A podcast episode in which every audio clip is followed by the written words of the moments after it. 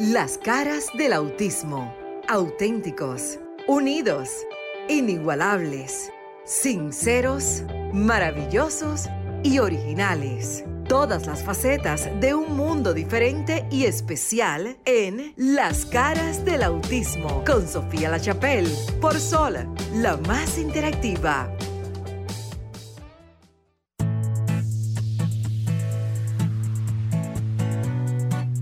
Buenas noches. Yo no me lo puedo creer, espérate que yo me voy a parar. Yo tengo que mostrar para los que están viendo a través de Roku TV, a través de las plataformas de Solo y vine, bueno, no me voy a parar, me voy a poner de ladito. I'm sorry, con la bandera de República Dominicana de mi amada Quisqueya la Bella, gracias a un regalito que me enviaron, porque es que miren, es casi un año que hicimos el último programa de las caras, no, exactamente un año. Fue en febrero 2020 que hicimos el último programa en vivo desde la cabina de Sol 106.5 FM en República Dominicana para todo el mundo.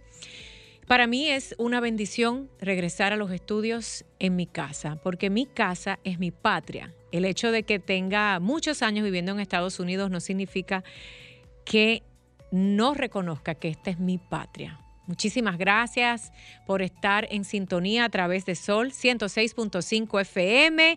Que viva Quisqueya la Bella, www.solfm.com. Ahí están los teléfonos, 1-809-540-1065.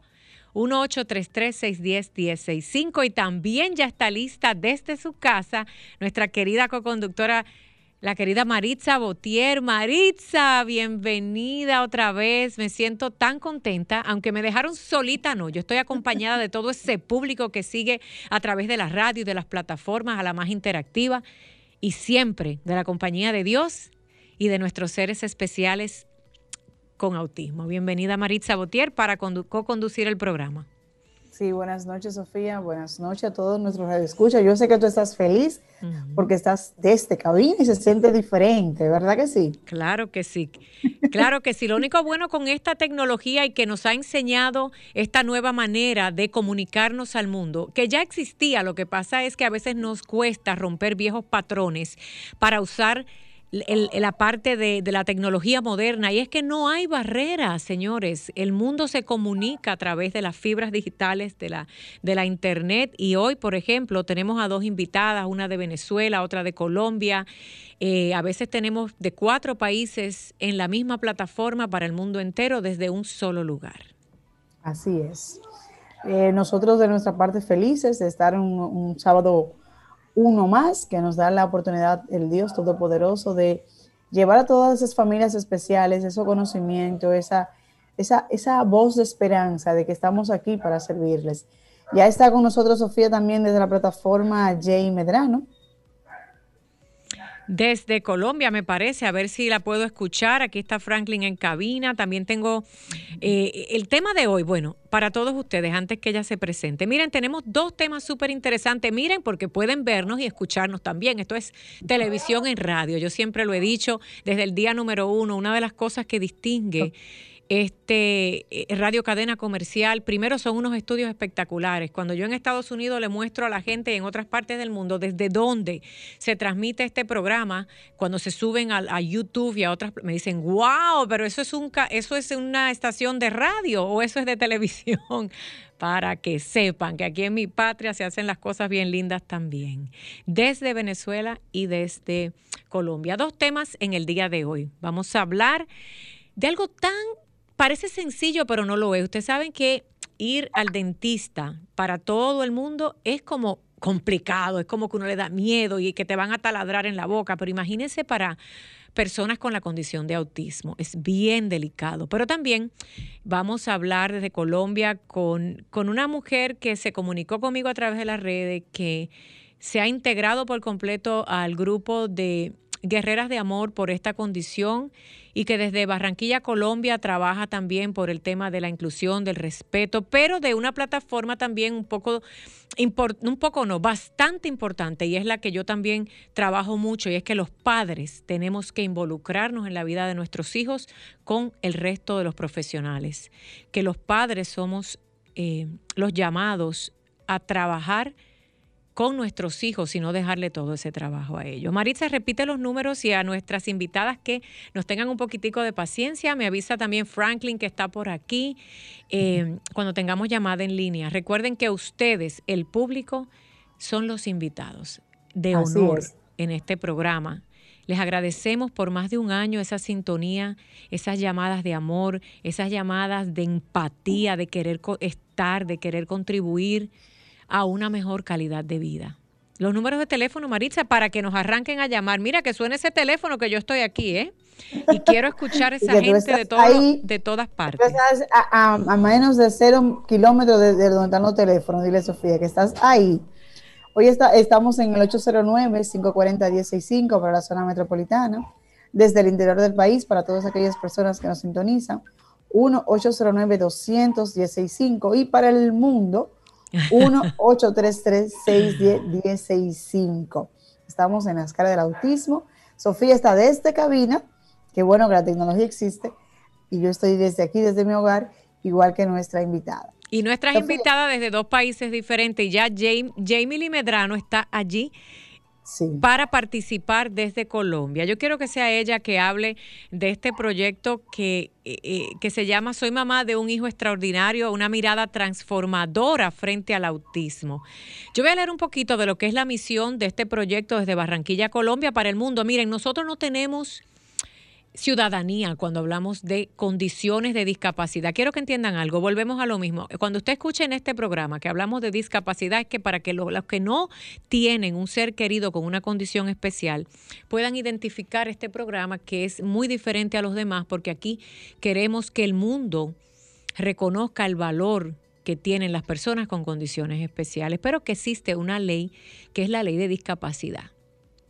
Entonces, volvemos a Barranquilla, Colombia. La misión de, esta, de este proyecto precisamente es ampliar la mirada que tenemos las familias de hijos con condiciones especiales y de las madres y padres frente a un diagnóstico, llevándonos a valorar el potencial de cada uno de ellos. Bueno, quiero que sea Jamie, tú entrevista a la Maritza para yo irme preparando y prender por ahí ese Instagram y ese Facebook. Y Franklin por allá me va a levantar la mano, no sé cómo. Mentira, lo tengo cerquitita hoy para cuando tengamos las llamadas. Adelante. Así es. Eh, Jay Medrano, el micrófono es todo suyo. Bueno, entrevista a Maritza, porque a ver qué hacen. Ahí me escuchan bien. Sí, le escuchamos. Muchísimas gracias por este espacio, por esta invitación. Escucho a, Sofía decir esa frase de que no hay ciudadanía cuando se trata de hablar de autismo y, y realmente es muy emotivo escucharlo, eh, porque bueno, creo que que por cosas de la vida, por cosas de Dios, por Tenemos una llamadita, me disculpa, Jamie, es que si no la gente cuelga. Ah, ya, ya colgaron. Vuelva y llame, miren, vuelvan y llamen, que nosotras todas le vamos a dar paso. Pase para que usted hable. Aquí estamos, 1809-540-1065 y 1833-610-1065. Franklin, levántame esa mano desde que haga el primer timbrazo. Adelante. Gracias. Tú nada más dices, stop. Y yo enseguida dejo Stop. Divino. Ok, hagámoslo así, señores, en inglés. Stop. O sea, paren. Stop. Ya. bueno, como les comentaba, me encanta esa frase que decías que no hay ciudadanía para, para que hablemos de autismo. Eh, bueno, yo soy barranquillera. Soy barranquillera, tengo aproximadamente unos 15 años de experiencia trabajando con la infancia en general. Soy pedagoga y eh, bueno, trabajé, siempre trabajé con niños de primera infancia, me apasiona la primera infancia, eh, trabajo sesiones de música con ellos y el primer niño con diagnóstico llega a mi vida precisamente en una sesión de música hace aproximadamente unos 10 años, creería yo, estaba haciendo clases en un jardín infantil. Cuando llega un niño de aproximadamente unos 3 años, con, acá le llamamos sombra, ¿sí? que es como el, maestro integrador, la persona que lo acompaña, no sé la persona que, que está con o la niña.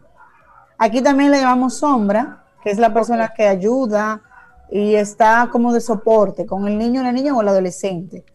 Exacto, entonces llega a mi sesión de música este chiquito, aproximadamente unos tres años, con su acompañante, con su sombra, y eh, me llamaba la atención que la sombra siempre quería a esta persona, era como que el niño encajara de alguna manera dentro del grupo y, dentro del, momento musical que se estaba desarrollando. Entonces, si los niños tenían que estar sentados y él quería estar de pie, ella decía, no, siéntate. Para mí todo esto era nuevo, ¿no? Porque yo había trabajado, nunca había trabajado con chicos neurodiversos. Entonces, yo veía como, como ese afán y esa intención de ella de que el niño encajara de alguna manera dentro de lo que se hacía.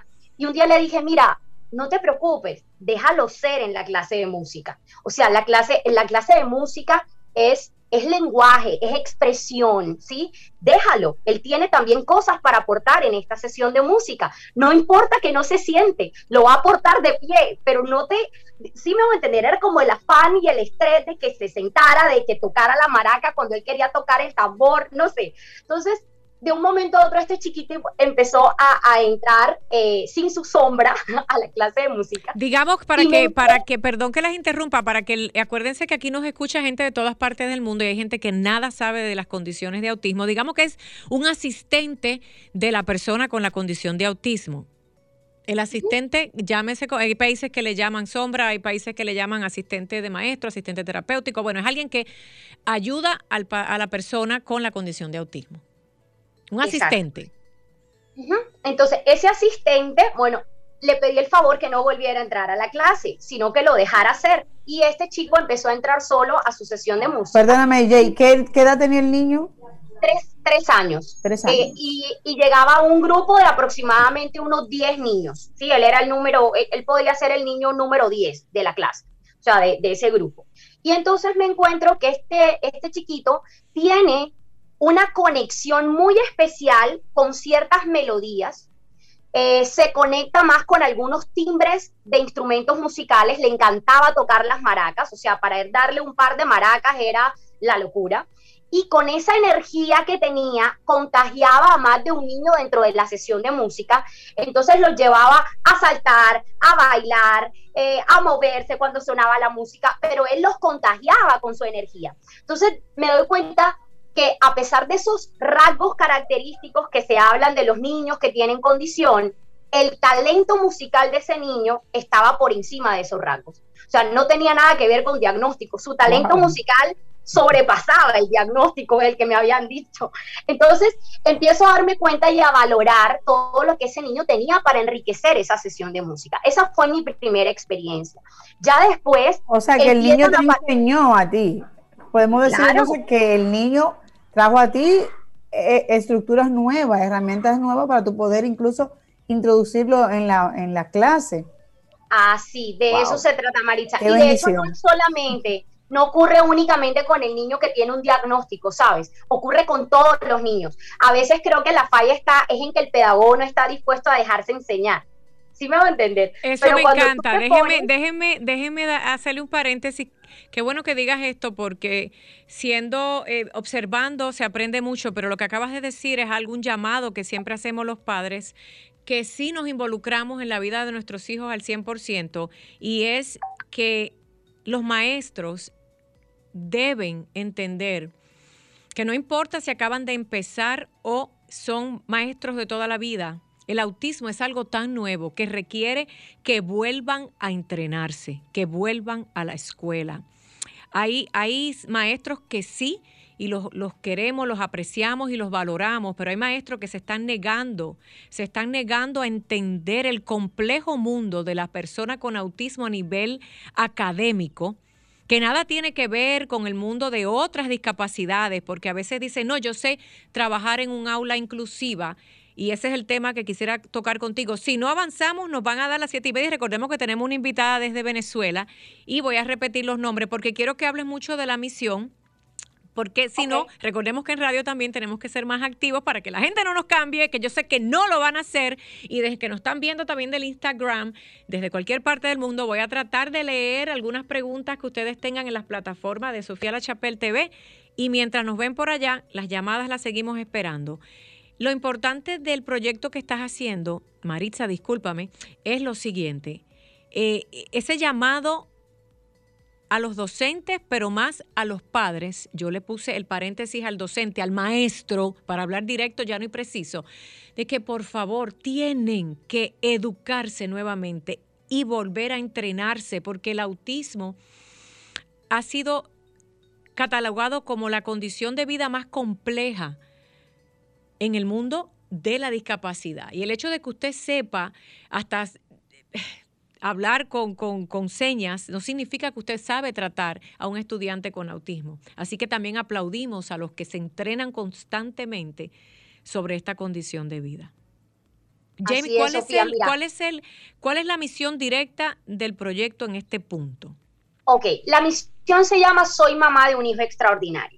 Y lo que buscamos es que las madres de familia, las familias en general, pero más que todo mamá, amplíe su mirada frente al diagnóstico que recibió. ¿Sí? Cuando mamá recibe ese diagnóstico, se llena de emociones negativas, ¿sí? Empieza, empieza a sentir, bueno, tú pasaste por ahí, temor, ¿cierto? Impotencia, incertidumbre frente al futuro, frustración, angustia, ansiedad, y la lista podría ser interminable, ¿sí? Pero eh, a pesar de esos sentimientos que mamá está sintiendo, ella aún tiene el poder de elegir cómo va a relacionarse con el diagnóstico de su hijo, ¿sí? Si lo va a ver como una camisa de fuerza que llegó a robarle la alegría, la paz, los sueños que ella tenía con su hijo y los sueños de toda su familia, o lo va a ver como una camiseta de fuerza para empezar a correr una carrera apasionante con ese niño. Entonces lo que buscamos es eso. Primero que todo, la inclusión de la que tú hablabas y con la que creo que todos soñamos en, en, este mundo, tiene que empezar en casa. Y parte precisamente del núcleo familiar más cercano que son papá y mamá. Entonces, eh, ese proceso inclusivo arranca cuando mamá mira más allá del diagnóstico y empieza a valorar las capacidades de su hijo, aunque todavía no las haya desarrollado. O sea, estos niños no necesitan mamás, no necesitan familias que acaricien el diagnóstico, aunque suene un poco duro. Escuchen esto, anótenlo, importante. Las personas con autismo no necesitan padres que acaricien la condición. No necesitan padres que tengan lástima de sus hijos, no necesitan padres que tengan temor de sus hijos, no necesitan padres que tengan vergüenza de sus hijos, no necesitan padres que, y lo voy a decir aunque le duela a mucha gente, porque el amor, el amor más grande que existe es el que se pone a prueba. Pero también quiero decir algo, no todos los padres, madre o padre, porque acuérdese que un hijo sale de dos personas, están capacitados para ser padres, ni siquiera de hijos neurotípicos o regulares, por como le llame la gente, que a mí no me importa cómo le llamen, pero mucho menos para un hijo con algún tipo de condición especial o discapacidad. Pero yo, yo a esa gente no, lo llamo, no, no los llamo padres. Y quiero felicitar en este programa a los padres de crianza, a los padres de adopción, a los padres de la vida, a la gente que ama porque ama y a la gente que cuida porque cuida. Cuando decimos padres, es el cuidador de la persona con la condición de autismo, sea quien sea. No necesitan vergüenza, no necesitan el que dirán, el padre no tiene que ser blando o suave, el padre no tiene que ser demasiado permisivo. Muy por el contrario, el padre con un hijo con autismo tiene que ser, y lo voy a decir porque todos los días usted se tiene que levantar como un guerrero en una batalla de fe. Así es. Si usted no está dispuesto a ponerse el armamento, el uniforme y batallar todos los días, ganar una batalla y volver a empezar, entonces usted no podrá nunca ayudar a su hijo. Sí, yo, le agrego a esto también, Sofía, e, el, desaprender, el querer comparar, porque nos encanta comparar así sea un niño con la misma condición. Cuando estamos en terapia, yo comparo, ¿y tu niño cómo ha avanzado? ¿Y el tuyo cómo ha avanzado? Y nos sentimos frustrados porque muchas veces nos vemos, no, no vemos resultados que soñamos o esperamos ver. Y es difícil, es difícil, pero no es imposible. Quiero saber si la doctora eh, desde Venezuela ya está en línea. Yo la invité. Mariana. Está, tratando, está por allí, Mariana. Hay una persona en la plataforma, Mariana. A ver si nos dan la bienvenida para porque ya hemos avanzado en el programa y quiero invitarla y darle una pausa que Jamie también la escuche desde Colombia, nosotros aquí en República Dominicana, quien está en sintonía. Señores, llámenos 1809-540-1065 y el 1833-610-1065. Participe y díganos qué le parece. A ver si ya ella puede dar paso a que nuestra invitada, la doctora, la odontopediatra, santo esos nombres. Eh, no sé si es Franklin, si eres tú, porque es la primera vez que estoy eh, haciendo tantas cosas a la vez en el estudio, en cabina, por allá, por las plataformas. Ustedes me dirán. Eh, Mariana, ya usted está, eh, puede encender el micrófono y presentarse. Ya, ya está, yo la veo. Buenas noches, ¿cómo están? Un placer compartir con ustedes. A ver si me ponen en pantalla a todas a las cuatro. Me encantaría ver si se puede, gracias a la tecnología, que tengamos a todo el mundo, que yo las pueda ver, a ver, a ver si podemos interactuar. Más adelante me dice, gracias doctora, estamos escuchando desde Colombia, desde República Dominicana y desde todas partes. Tiene que ir poniendo el teléfono quizás de otra manera, pero eso va cambiando. ¿Cómo, cómo hace usted cada día para apoyar a las madres y padres que llegan a su consultorio y le dicen, jamás he podido que un dentista cuide de la higiene dental valga la redundancia, de mi hijo con autismo. Porque para los que no saben, quiero decirles algo rápido. Uno de los retos, dentro de los muchos retos que tenemos, porque yo jamás le llamo problema, son retos. Uno de los retos grandes que tenemos los padres con hijos con esta condición es precisamente la higiene bucal, que se cepillen los dientes. Y cuando se habla de caries, olvídese, por la parte sensorial, lo sensible que son ellos a ruidos, a movimientos y a sensaciones. Doctora, denos una luz de cómo hace usted su trabajo. Sí, bueno, eh, realmente como bien lo mencionas, es uno de los retos más importantes para los padres y para mí. Lograr el cepillado y lograr pues que un niño se adapte a la consulta. Y justamente como tú decías hace un ratico, es el común denominador lo que eso, lo que la mayoría de los padres me dicen. Es la primera vez que vamos al odontólogo o es la décima vez o al décimo odontólogo al que acudimos sin haber tenido previas experiencias positivas. Entonces, definitivamente se convierte en un reto en el que tenemos que trabajar de manera muy estructurada, porque una de las cosas que tenemos en contra justamente es eso, los, los desórdenes del procesamiento sensorial, que es lo que más nos va a jugar en contra para lograr que ese niño aprenda a cepillarse, pues porque definitivamente eh, está pues la textura de las cerdas, la textura de la pasta dental, y luego, como yo siempre menciono en el consultorio odontológico, es uno de los lugares con más estímulos que hay en el planeta, porque hay estímulos visuales, hay estímulos auditivos, hay estímulos sensoriales que definitivamente en muchos casos no son agradables. Entonces tenemos que trabajar de forma conjunta, de forma multifactorial y siempre aliado con los padres para poder lograr esa adaptación. ¿En qué parte ustedes me ven arreglándome el pelo, poniéndome linda? Porque quiero, quiero que todo el mundo preste atención. Doctora, ¿desde qué ciudad de Venezuela queremos hacerle, enviarle nuestro abrazo bien caluroso a los hermanos venezolanos? Miren, yo quiero recordarles algo. Todos somos iguales. Vivimos tiempos muy difíciles en el mundo y siempre los padres de hijos con condiciones especiales decimos que para Dios todos somos iguales. Y quiero hacer un llamado para que el mundo entero abrace a los hermanos venezolanos porque la historia se escribe a través de países que pasan por situaciones, pero yo siempre lo he dicho y lo voy a decir. No he visto un país latinoamericano que trabaje de manera más unida, porque en el autismo hay mucha división, que eso tampoco es un misterio, ni tengo por qué pasarle paño suave a nadie. Hay un llamado urgente a que las organizaciones de autismo se unan, porque lo que hacen es pelearse unas con otras por tonterías y eso es lo que nos ha impedido avanzar para que nuestros gobiernos hagan lo que tienen que hacer, porque van y tocan las puertas por separado. Entiendo que todas necesitan dinero, pero hay un factor que se llama unidad y nos falta a muchas organizaciones en toda Latinoamérica y Estados Unidos, porque yo no estoy hablando de un solo país, que aquí, que allá.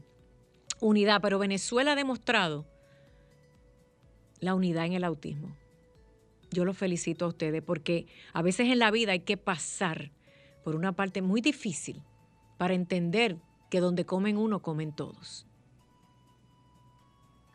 Sí, gracias por tus palabras tan hermosas, Sofía. Definitivamente, bueno, estamos pasando momentos complicados, vamos a continuar hacia adelante y bueno, trabajar además por esta, por esta bella causa que es el autismo. Maritza, pregúntale algo, Jamie, también por allá por Barranquilla, Colombia. Entrevisten ustedes que me voy a callar un ratito y quiero ir leyendo y contestando por aquí por las redes sociales. Maritza, una llamada en línea.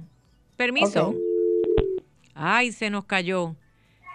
A ver, las caras del autismo, buenas noches. Vamos a ver esa gente, conéctese 1809, una llamadita. Buenas noches. Buenas noches. Buenas noches, ¿de dónde nos llama? Díganos su nombre y bienvenido. Ah, Ramón de San Cristóbal. ¿De dónde?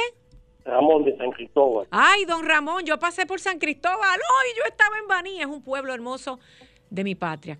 Cuénteme. ¿En qué sitio? ¿En qué sitio estaba? Bueno, yo estaba en Matagorda, Baní, ¿vio? Uh.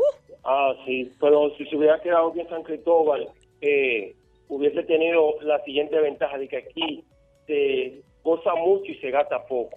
Yo estuve por allá también en muchas aguas, pero bueno, vamos a hablarnos. ¿Qué le parece el programa? ¿Tiene usted un ser querido con esta condición? Cuéntenos a todas y a todos. Recién sintonicé, pero lo que yo más miro de su programa es la pasión que usted le imprime, el entusiasmo, la entrega que usted tiene hacia esa causa. Eso yo lo admiro y que usted tiene una excelente visión, habla bien. Ay, muchísimas gracias, señor. Mire. Aló. Lo escucho muy bien. Aprovechar para que el Senado, por favor, que le dé ya el dinerito a uno, el 30%, uno Ay, María Purísima, este pueblo me encanta. Piden así mismo. Hay un dinerito por ahí que es de la eh, de que el gobierno dominicano es una batalla a nivel local. La AFP. Y vamos a hacer un llamado porque dentro de muchos ciudadanos dominicanos existen padres de hijos con discapacidades o condiciones especiales que de verdad necesitan ese dinero. Hay programas ya en Estados Unidos donde se le está pagando un salario a las personas que cuidan de un ser querido con la condición de autismo o cualquier tipo de discapacidad o personas de la tercera edad. ¿Sabían ustedes eso, Maritza? No, no lo sabía. Qué bueno saberlo porque así eh, nuestros gobiernos, que son, está recién incorporado como muchos establecen, sin embargo, tiene una ardua tarea, sobre todo en el caso de las familias especiales.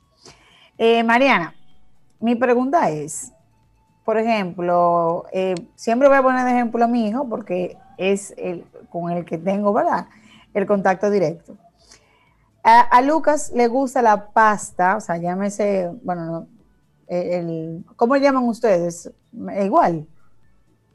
Sí, sí, la pasta dental o la, la pasta dental, exactamente preferiblemente dulce. Pero como ya él tiene, que él tiene siete años, ahora él se me amotinó que no la quiere. Y entonces tengo un conflicto. Primero fue acostumbrarlo a que, a que esa rutina de que cepillado en la mañana, después de comida en la noche. Entonces ahora la dentista nos recomendó cambiarle la pasta. Entonces, para esas ¿cómo podemos nosotros, las familias especiales, que ya nuestros niños tienen es una rutina y usted sabe que ellos como que se prenden un, como un guion. ¿Cómo podemos...? Son un guion, son una novela, definitivamente. Exacto. ¿Qué consejo usted nos da? Sí, bueno, y ya él no tolera la, la, pasta dental infantil, que es la que es una pasta, digamos, con sabor dulce, puedes cambiarlo a la pasta de adulto, ¿ok? Ya él tiene siete años, ya puede perfectamente cambiar una pasta de adulto el contenido de flúor que tiene la pasta adulto ya está perfectamente indicado para su edad. Lo, que es siempre muy importante recordar son las cantidades de pasta dental que vamos a colocar en el cepillo. Hoy en día hay, eh, digamos, una, una polémica importante alrededor del contenido de flúor en las pastas dentales.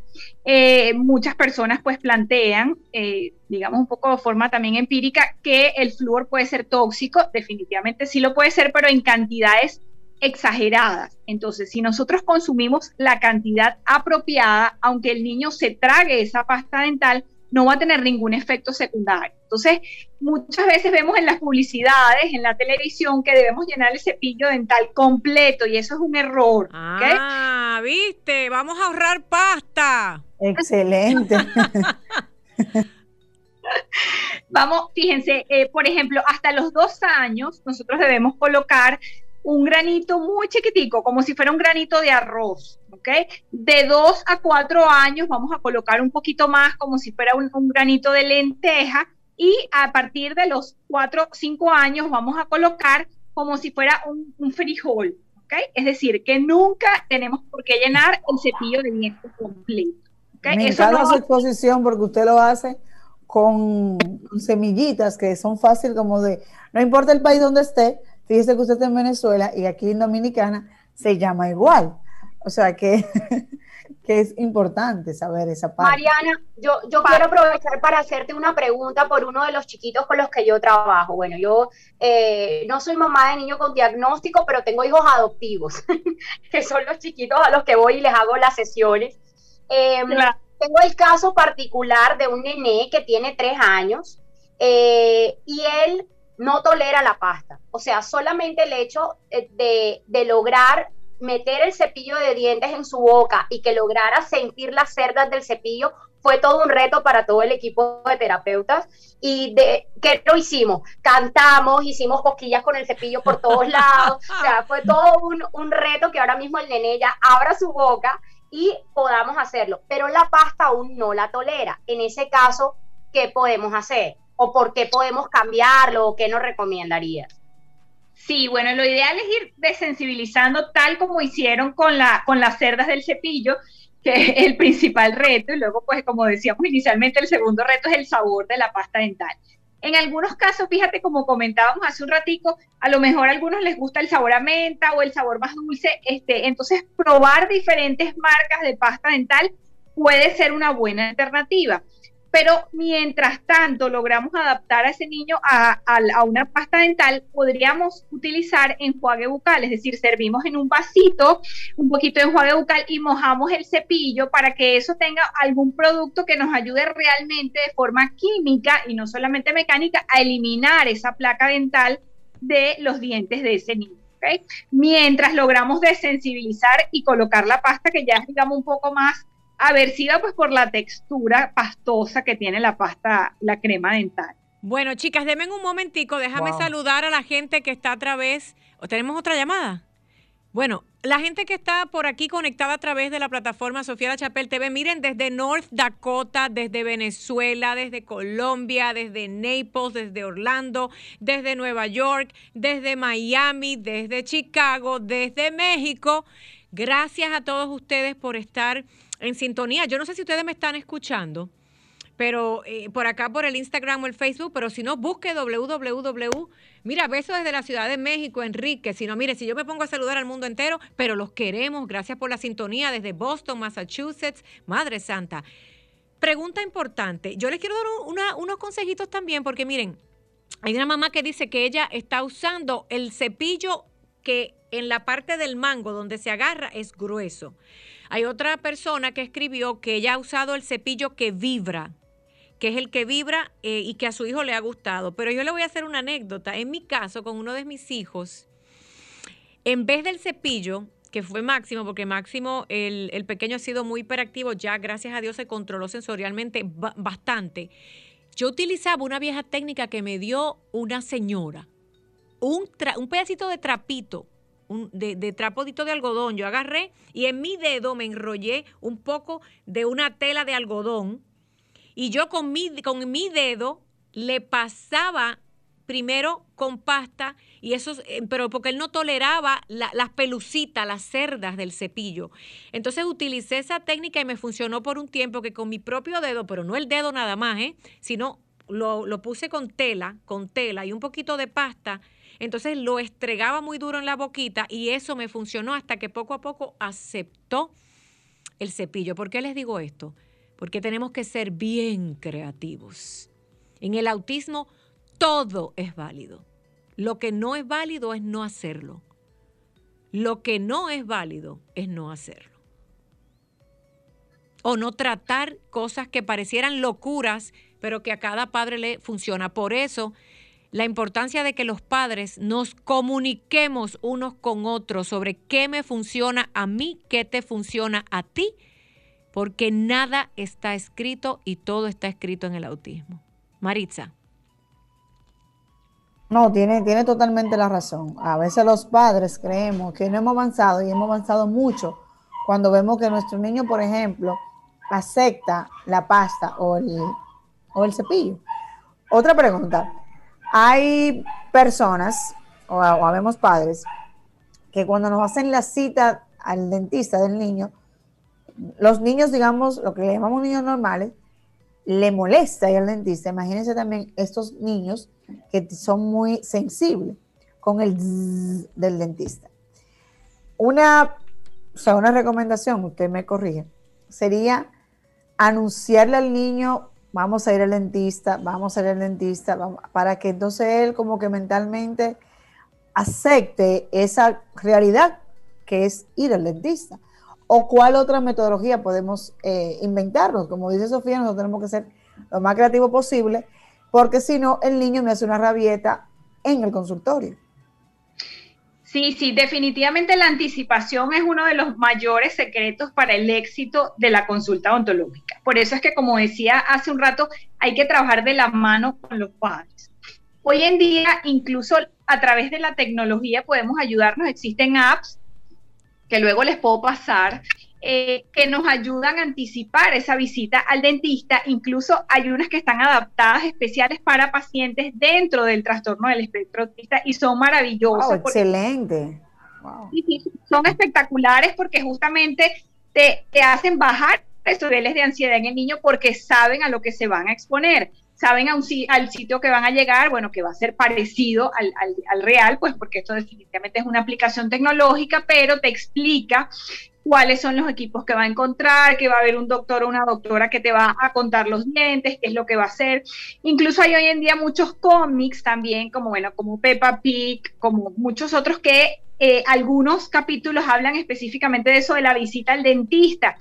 Y depende de los apegos de nuestros pacientes, podemos valernos de esos cómics para mostrarles cómo fue esa experiencia de Peppa y George, de Peppa Pig, por ejemplo, o de cualquier otra, otra comiquita que le guste a nuestro paciente y que definitivamente nos ayuda muchísimo. Además, por supuesto, de lo que los padres van a explicarle al niño, vamos a ir a tal sitio, vamos a contar tus dientes, no va a pasar nada, yo voy a estar contigo anticiparle, por supuesto, para que él esté preparado. Y como yo siempre les repito a los padres, cuando nosotros sabemos a lo que nos vamos a exponer, nosotros incluso como adultos tenemos menos nivel de ansiedad. Igual pasa con los niños y más aún dentro del trastorno del espectro. Así mismo es. Otra anécdota para darle paso a Jamie. Jamie, ya estamos casi a 20 minutos de terminar el programa y quiero que, eh, como puedas, podamos sintetizar lo que estás haciendo y cuál es el próximo paso. Y el proyecto ustedes tienen allá en Colombia y desde Colombia para el mundo, tienen un evento que pronto va a estar ya al aire para que nos cuentes a todos. Recuerdo los números 1809-540-1065 y el 183-3610-1065 para que comparta y esté conversando con nosotros desde cualquier parte del mundo. Es gratis esa llamada. Jamie, eh, en resumen, ¿cuál es el próximo paso? Eh, que estás trabajando en este proyecto y cuál es la visión a futuro, si me lo podrías decir en cinco minutos con ese poder de sintetizar, o sea, de resumir. Perfecto, Sofía. Bueno, eh, como les estaba contando, el proyecto se llama Soy mamá de un hijo extraordinario. Queremos llevar a las mamás eh, a, que, a que transformen esa mirada frente al diagnóstico de sus hijos, a que valoren las capacidades de sus hijos, ¿sí? a que rompan modelos mentales en los que el niño deja de ser valorado. Eh, soy de las personas que cree que Dios tiene un propósito con cada niño que viene a este mundo, ¿sí? Y ese propósito siempre va a estar por encima del diagnóstico. Ese propósito está relacionado con el talento del niño. Entonces es clave que mamá, en vez de enfocarse en lo que el niño no tiene y aún no es capaz de hacer, empiece a enfocarse en lo que ya es capaz de hacer y en las habilidades que él ha empezado a desarrollar, porque ahí va a ir mostrando sus talentos. Necesitamos padres observadores, ¿sí? Padres determinados a ver, a ver esas habilidades que el niño va a ir mostrando a pesar del diagnóstico. Esa es una de las cosas. Ahora, ¿qué queremos como tal con Soy Mamá de un Hijo Extraordinario? De forma paralela, estamos eh, gestionando recursos para brindar un apoyo a las familias vulnerables con niños con diagnóstico. Me llamaba la atención ahora que hablabas y decías, eh, mencionabas lo de la ley, en donde benefician a los cuidadores, en donde benefician a los chicos. Acá en Colombia el marco legal todavía, bueno, funciona de maneras distintas y cuando tú no tienes nada que comer en tu nevera, obviamente es mucho más difícil pensar en que vas a tomar un transporte público para llevar a tu hijo a que le hagan una terapia. A ver, déjeme hacer una pausa aquí. Quiero que todo el mundo escuche porque esto es importante. Es un llamado a los gobiernos. Y lo mencioné porque en Estados Unidos ya hace un tiempo se le paga al cuidador de la persona de la tercera edad, de los abuelitos, pero ya se está incluyendo bajo una nueva ley el hecho de poder pagar, remunerar económicamente que el padre o madre o cuidador de una persona con discapacidad o dentro de una condición especial que por la razón que sea no puede ir a trabajar, están reconociendo que está trabajando. Es como ser ama de casa. Ser ama de casa es trabajo, claro que no nos los pagan. Entonces, sería bueno que la gente escuche y entienda que esto no es que está pasando hace tiempo, esto está pasando de hace unos cuantos años para acá y que entonces imagínense si en Latinoamérica y el Caribe estamos todavía en pañales, pero quizás surge un milagro, yo creo mucho en que cosas pueden pasar y se pueda introducir esta, esta petición a través de los senadores y los, los diputados para que puedan compensar de alguna manera. Pero, mientras el gobierno se da cuenta, nosotros tenemos que movernos y poder apoyarnos, como tú decías, unos a los otros. Entonces, eh, ya ahora mismo para el evento ya tenemos 100 mercados que van a ser entregados. Eh, con la ayuda de Dios el 5 de abril. El evento es el 28 de marzo y después arranca lo que es la entrega de mercados y que, eh, vamos a empezar a desarrollar un programa de experiencias de orientación y experiencias educativas para las familias de estos niños. Entonces, la idea es poder tener de invitados profesionales que vengan, compartan, así como Mariana. Mariana, te voy a invitar para que hagas parte del programa. Excelente. A través de las plataformas digitales, el mundo se une en un Congreso Mundial del Autismo Cero Excusa. Desde su casa, con su muchacho ahí, usted participe. Sí, de eso se trata. Entonces queremos ya poder brindarles a estas familias y a estas mamás experiencias educativas para que se entrenen y como tú decías, se pongan la armadura, en mi caso yo, en mi caso yo digo la camiseta para correr con toda esa carrera al lado de sus chiquitos. Bueno, te deseamos el mayor de los éxitos y, que sepas que yo le digo a todo el mundo, este programa no es mío, este programa es de ustedes, pero yo no sé qué tan ocupadas andan todas las gentes de las fundaciones y todos los papás, incluso un grupo que tengo por WhatsApp. Señores, yo no puedo estar detrás de nadie porque yo soy una persona, yo llevo 10 años diciéndole a todo el mundo que todo lo que yo hago no, que yo solamente soy una excusa para que ustedes nosotros, las familias especiales, tengamos una voz, pero si no quieren usar por las razones que sean estas plataformas, miren, estar en un programa de radio a nivel mundial, porque la tecnología lo permite, es oro molido. Y tengo a veces que rogarle a la gente que participe. Y lo tengo que decir, porque si algo me distingue a mí es que soy muy honesta, a mí no me gusta mentir. Entonces se quejan los directores y organizadores y todo, todo el mundo que tiene una fundación de autismo, pero es que el egoísmo los está matando y solamente trabajan en sus pequeños universos. ¿Por qué no están en un programa como este? y, escuchando esa información, que nosotros también estamos, digamos, en pañales igual, y, y escuchar esa experiencia que tenga Colombia, debe ser importantísima para nosotros. Así que Jamie, yo tú no me invitas, pero yo me invito. Miren, yo, quiero, decir, yo quiero decir que la única persona que ha sido constante, sea porque quiere, porque tiene un hijo, porque es mamá y de cualquier parte del mundo, ha sido Maritza Botier. Entonces, no se quejen cuando digan los medios de comunicación, no nos escuchan, a la gente que queremos hablar de autismo, no usan, no lo utilizan, no son, miren, hay que ser agresivo con amor el mundo de las comunicaciones es una competencia de quién tiene resistencia. Entonces, no entiendo, y me, vale, me vale, lo voy a decir porque me molesta, porque me duele. Yo quiero hacer una pregunta, ¿y si yo me muero mañana qué? Entonces, a mí no me interesa el, que digan que Sofía la Chapela, a mí no me interesa. A mí a mí lo único que me interesa es que Dios me ha puesto en una posición de que en algún momento de mi vida trabajé muchísimos años en unos canales de televisión que los ve el mundo entero. Entonces, a mí, miren, aquí no hay ni patrocinadores, se los voy a decir así. Yo tengo que agradecerle a la administración de Radio Cadena Comercial. ¿Una llamada telefónica? Bienvenidos a la cara del autismo. Contra cuando estoy en buenas Buenas noches, Sofía. Buenas noches. ¿Quién me habla? Dígame, porque ellos, ellos entran a la sala y dicen hola y ya. ¿Quién es? La vecina de José, que es un niño autista que siempre te llamo y te hablo de él.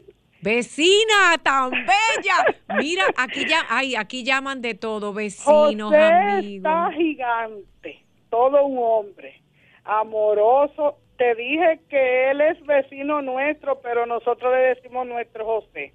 Ay. Una maravilla, fajado en su computadora. Y con esta pandemia ha crecido que está un hombrón. Mándenme foto de José a mí, a Maricia, a todo. Miren, vecina, cuénteme algo. Ay, qué lindo. Cuando llama una gente que nada tiene que ver con esta condición. Mira, me quitó la, me quitó el pique, la rabia que yo tenía, porque tengo que regañar a esta gente que tienen organizaciones de autismo y no están aquí. Sí. Bueno, pero bueno, yo seguiré con el, en el nombre de Jehová hasta donde Oye, Dios me lo no- permita. Vecina, cuénteme No algo. tu- ¿Ah?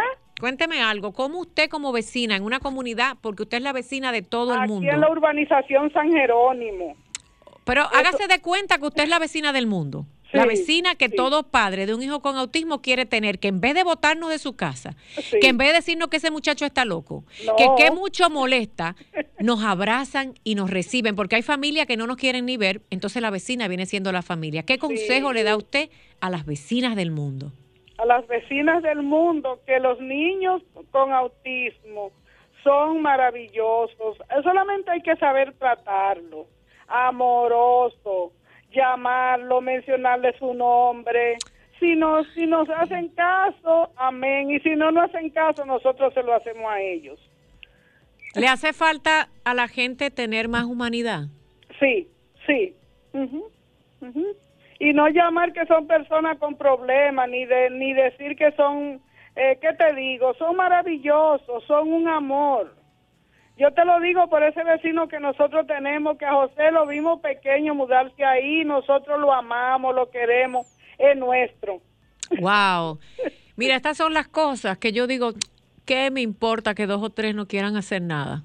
Siempre me siento orgullosa eh, porque escucho siempre eh, los programas cuando tú presentas a los jóvenes puertorriqueños cómo se han superado. Y tengo una gran experiencia porque viví muchos años en Cagua de Puerto Rico. Y digo, mi mamá y siempre visitaba. Y yo, para mí, esa experiencia de ese joven puertorriqueño, cómo se ha superado. Joseán, usted está hablando de Joseán y tenemos Eh. aquí en República Dominicana otro y hay otros más. sí. Alci, lo que pasa es que si los papás no lo dan a conocer, yo no puedo, porque es que yo quisiera, yo soy la mamá adoptiva de todos, pero como no viven conmigo, cada padre que se encargue de sacar al mundo Eso la es así. estrella que tiene en Y es la mamá de los pollitos, dile Sofía. Y te digo que José tiene unos padres maravillosos, todos lo queremos, así es que ya tú sabes, aquí en San Jerónimo tenemos a nuestro José. Tíremele una foto y póngamela ahí en Sofía La Chapel TV para pasarlo y saludarlo. Señores, se acerca el 2 de abril. Doctora, no se me vaya. Jamie, no se me vaya. Que este es el programa del pueblo. Vecina, te amo. A todas las vecinas que nos aman a nuestros hijos, ustedes no saben. Ustedes no saben el valor que tiene que alguien que no es de tu sangre Es ame a un hijo tuyo, te lo cuide y te acepte. Eso no tiene precio, eso es cierto. Doctora Maritza, allá en Venezuela. Jamie, yo sé que ya tuviste tus minuticos al bate. Vamos con la doctora. Doctora, ¿cuál es el mensaje para los padres y cuál es su meta dentro del mundo del autismo? ¿Mensaje para los padres o cuidadores y su meta personal? Sí, bueno, creo que el mensaje más importante que les puedo dar es comenzar de forma temprano el cuidado bucal de sus hijos y comenzar de forma temprano la primera visita al odontólogo, porque lo que nosotros hacemos desde la primera infancia vamos a generar una rutina de forma mucho más sencilla. Entonces, si nosotros desde que los niños son muy chiquitos, desde que erupciona ese primer diente, aproximadamente a los seis meses de edad, comenzamos a cepillarlo, nosotros vamos a crear esa rutina fácilmente en el niño. Luego, una vez que no se haya creado, pues debemos valernos de muchas más eh, estrategias, como por ejemplo algo que le guste al niño, la música o imitar al papá, imitar a la mamá. Va a ser un poco más complicado, pero sin embargo siempre podemos lograr. Y luego la primera visita también es fundamental que se haga de forma temprana, porque si nosotros vamos siempre al odontólogo para prevenir, para prevención, para hacer simplemente limpiezas, profilaxis, aplicación de flúor, nosotros no vamos a hacer ningún tratamiento aversivo en ese niño y nunca debe haber miedo, exceptuando pues lo que ya sabemos del tema de los desórdenes de procesamiento sensorial por los ruidos, por las luces, pero eso lo podemos manejar más fácil. Pero si nosotros dejamos que pase mucho tiempo y ese niño tenga caries, tenga enfermedad periodontal, el manejo va a ser mucho más complicado porque tenemos que pues aplicar muchos tratamientos a veces invasivos, hay que colocar a veces anestesia, incluso a veces hay que sedar al paciente, referirlo a anestesia general. Entonces, en el autismo, más que en ningún otro niño en el mundo, la prevención es fundamental en el área odontológica. Me quedan cinco minutos. Doctora, y usted como mujer, como madre y como ciudadana del mundo, ¿qué desea usted para los niños y adultos con autismo? Bueno, deseo, yo, yo creo que lo más importante que debemos trabajar todos los que estemos o no vinculados, como, como decía Jamie, aunque no tengamos hijos, tenemos muchos hijos adoptivos con el diagnóstico, debemos trabajar por la inclusión, definitivamente. Y desde mi parte, desde mi tarima, como odontopediatra de niños especiales, eh, un niño con una salud bucal óptima es un niño que se puede incluir más fácilmente porque va a tener autoestima, un niño que tiene caries, que tiene dolor, que ha perdido dientes, eso afecta también su relación social, que ya de por sí es complicada. Entonces, eh, creo que un niño que definitivamente tenga salud, tenga salud bucal, puede integrarse más fácilmente y eso es por lo que yo trabajo día a día. Maritza, un minuto para despedir y, excelente. ¿qué, ¿qué, el llamado? Maritza, yo sé que tú estás trabajando unas cuantas cosas y yo sé que es difícil, en nuestros países latinoamericanos a veces Tú me lo dijiste, lo grande que ella me lo dijo. Ah, tenemos que tomar a veces partidos de la derecha o la izquierda, pero mi consejo es que nos mantengamos en el medio, en el carril del medio. Es bien difícil, pero no es imposible. y te voy a decir algo, nunca estamos solos.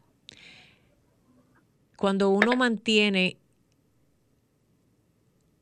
la ética dentro del autismo en un solo carril, Dios hace el trabajo.